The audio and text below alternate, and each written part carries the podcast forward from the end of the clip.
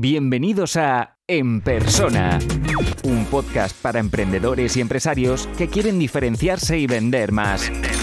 Recuerda que puedes recibir todos los recursos gratis suscribiéndote a la lista de correo en enpersona.com. Enpersona.com.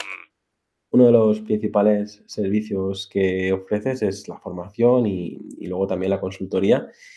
Y yo también he pasado estos últimos 10 años por, por ahí. Me gusta más la consultoría que, la formación.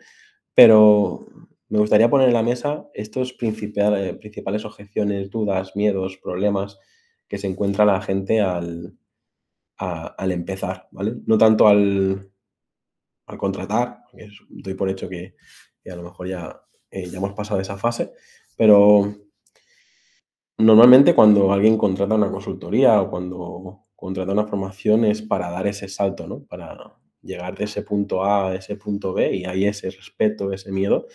Y nada, simplemente quería plantear en esta pregunta eh, cómo lo ves tú o cuáles son los más frecuentes para, para que la gente vea que también eh, que le ocurre a todo el mundo, que es normal, ¿no? Eh, de la A a la B, pues hay esa transformación, ese cambio, esos pasos que hay que dar y, hay, que, hay que atreverse ¿no? a dar el paso. Pues mira, yo en lo que más formo y lo que más consultoría hago es en estrategia. Y mm, eh, pasa algo curioso con esos miedos, que es que eh, tanto quien se forma como quien hace consultoría suele tener prácticamente los mismos, que es a errar el tiro y a tirar por una linde, ¿no? Y que luego al final las cosas no salgan, que hayan invertido demasiado, que haya muchísimo coste hundido, ¿no? Y que luego volver al punto inicial pues no sea posible o sea magullados como proyecto, con nuestra solvencia afectada, con nuestras cuentas regular, con habiendo quemado recursos que, luego no se pueden recuperar, sobre todo el tiempo. Entonces, eh, lo habitual eh, cuando, cuando alguien se ve en la necesidad de echar mano de alguien como yo es precisamente eso, que necesitan una visión externa clara que les dé cuenta de la foto grande, por si acaso se están perdiendo parte de la información que sería relevante tener. Y pasa muchísimo, muchísimo, porque cuando tú estás en el día a día de tu negocio, empiezas a ver solo las cosas que te ocupan en ese día a día, ¿no? E incluso aunque tuvieses una visión e intentases salirte de ahí, a lo mejor se te olvidan ciertos detalles y es inevitable porque cuanto más invertidos emocionalmente estamos en algo, más riesgo tenemos de, ser presa de los sesgos y por eso muchas veces es bastante recomendable eh, contar con esa visión externa. Lo hacemos todos continuamente cuando dudamos de algo y hablamos con un colega, quiero decir, sabes que no es, no es algo propio ni exclusivo del mundo de la empresa o del B2B, pero, pero es verdad que es un miedo como muy, muy frecuente en ese sentido a liarla, a gastar dinero, tiempo, etcétera, etcétera, eh, sin que haya un retorno. Muchas veces desde el cansancio, desde el ya la he liado suficiente, ya llevo aquí tal, eh, mira, casi es mi penúltimo cartucho porque yo estoy cansado de esto y, y eso es lo que ocurre. ¿Y qué parte de nuestro trabajo como consultores y formadores es psicología, acompañamiento? Porque yo me doy cuenta a veces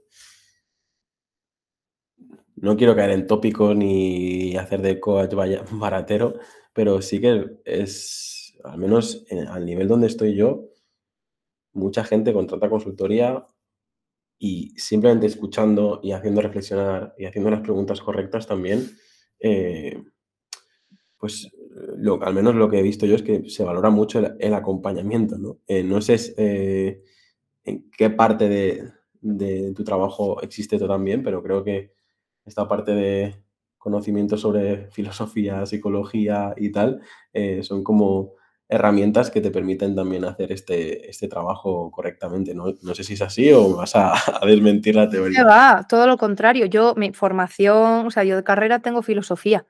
Y luego es verdad que hice como de mi hobby mi profesión y por eso me dedico a la comunicación, al marketing y a todas esas cosas. Pero incluso aunque todas estas cuestiones de, mm, de reflexión sea en terreno de la psicología desde un enfoque, desde la filosofía de otro, en realidad lo que no podemos obviar es que nosotros trabajamos con personas Y las personas tienen miedos y tienen inquietudes y tienen creencias y, para tomar buenas decisiones necesitas hacer un recorrido por todas esas facetas. Entonces, que evidentemente en mi caso, pues se apalanca muchísimo en mi formación filosófica ¿no? y en mi práctica de la filosofía en mi día a día. Pero, pero hay muchísimo, muchísimo de eso. Y debería haber muchísimo en, todos los equipos eh, y, en, todos los procesos, desde la empresa más grande a la más pequeña, porque es lo que nos permite em, dimensionar correctamente el momento en el que estamos, no fascinarnos por cosas que son objetos brillantes en realidad y que, y que vamos a pagar caro, ¿no? Y, tirar un poquito para arriba. Eso no nos hace inmunes al error, pero desde luego que minimiza muchísimo eh, los precios que pagamos por esos errores, porque nos damos cuenta antes de que es un error, y desde luego lo grandes que son los errores en sí. Hay muchísimo, muchísimo de filosofía en lo que yo hago, muchísimo. ¿Qué es lo que más te gusta o que te... Porque a veces veo algún tuit de me encanta mi trabajo, ¿sabes? Y vamos a aterrizar eso, porque yo, yo reconozco que mi propósito ha ido evolucionando y, y me siento muy cómodo en, ese, en esa situación donde un cliente me envía un WhatsApp acojonado, perdido, incluso asustado, y yo le puedo decir, mira, prueba esto, pum, pum, pum. Y a las 48 horas, joder, gracias, no se me había ocurrido, tal, tal, tal. Yo allí, o sea, ni webs, ni campañas, ni, nada. O sea, realmente lo, lo, que me llena es en poco tiempo, gracias a eh, eh, conocimiento, gracias a las experiencias y tal, poder resolver, ¿no? Hacer esa, te hacen esa consulta y, y puedes eh, responder, ¿no? Eso es lo que me flipa a mí y eso es lo que hago y lo que me gusta hacer. En tu caso, cuando pones esos tweets, ¿a qué te refieres? Pues tanto a eso, porque a mí me, priva em, lo muchísimo que me honra que la gente con la que acabo trabajando confíe en mí y me cuente cuáles son sus conflictos en el negocio y podamos encontrar una solución que a lo mejor a veces tiene que ver con el marketing y otras veces tiene que ver con la comunicación estricta y otras veces con eh, los procesos. Es, eh, da, lo mismo, ¿no? Eh, para mí es un privilegio y yo me siento sumamente honrada y sumamente satisfecha de que haya gente, o sea, porque haya gente que, confíe en mí de esa manera. Y bueno, porque poco a poco vayamos esclareciendo un poco ese horizonte y encontrando cosas que se alineen con, con, lo que las personas quieren de verdad. Porque en todo, en todo este mundo en el que hay infinitos mensajes que captan tu atención y que a lo mejor pueden hacerte dudar de si estás en el momento correcto o haciendo las cosas de la manera correcta, a veces que alguien encuentre una solución que se alinee contigo y que no te obligue a transgredir tus líneas rojas, por ejemplo, que no te digan que es que necesariamente tienes que salir con tu cara en redes sociales cuando tú tienes un conflicto bastante potente a la hora de comunicar. Entonces, sabes, lo que, lo que siente esa persona es que no vale para esto. Y a lo mejor se pueden hacer otras cosas que no implican que salgas con tu cara, ¿no? Pues eso, esa parte a mí me satisface muchísimo. Y luego te mentiría si no te dijera que la otra parte es em, la propia satisfacción intelectual. O sea, una de las cosas que yo veo en freelance que conozco, en compañeros de profesión, tanto de este sector como de otros realmente que se hacen B2B, es que muchos clientes ponen en duda sus soluciones, ¿no? Y a veces es interesante Em, encontrar argumentos sólidos y saberlas defender, porque muchas veces, incluso aunque sean contraintuitivas para tu cliente, tienen una motivación, otras veces te equivocarás. Y hay veces en las que pongo esos tweets que, muchas veces son momentos eureka de no solo encontrar el argumento, no solo lo he hecho prevalecer, sino que los resultados empiezan a acompañar.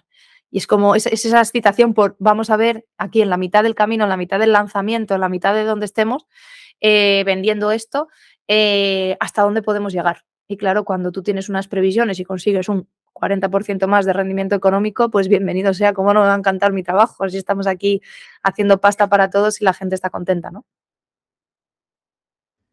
Creo que es la clave del éxito, ¿no? Eh, que estés contento para que los que te rodean también estén contentos con tu trabajo, ya hablando de equipo, hablando de clientes, proveedores, porque bueno, podríamos hablar, no sé, en tu caso, pero nosotros aquí, pues tengo empleados, tengo proveedores, tengo tal, y al final si todo el mundo no está alineado, eh, es muy fácil que se vaya, que se vaya a la mierda. Así que vamos a seguir, para no comerme todo el tiempo que teníamos hoy, vamos a la siguiente pregunta y, si hace falta ya hablaremos más de estos temas en, otro formato, Twitter o, newsletter o lo que sea.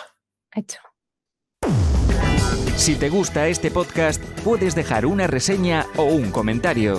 Es la mejor forma de ayudar para crecer y llegar a más gente. Suscríbete en Apple Podcast, iBox, Spotify o YouTube para no perderte los siguientes episodios.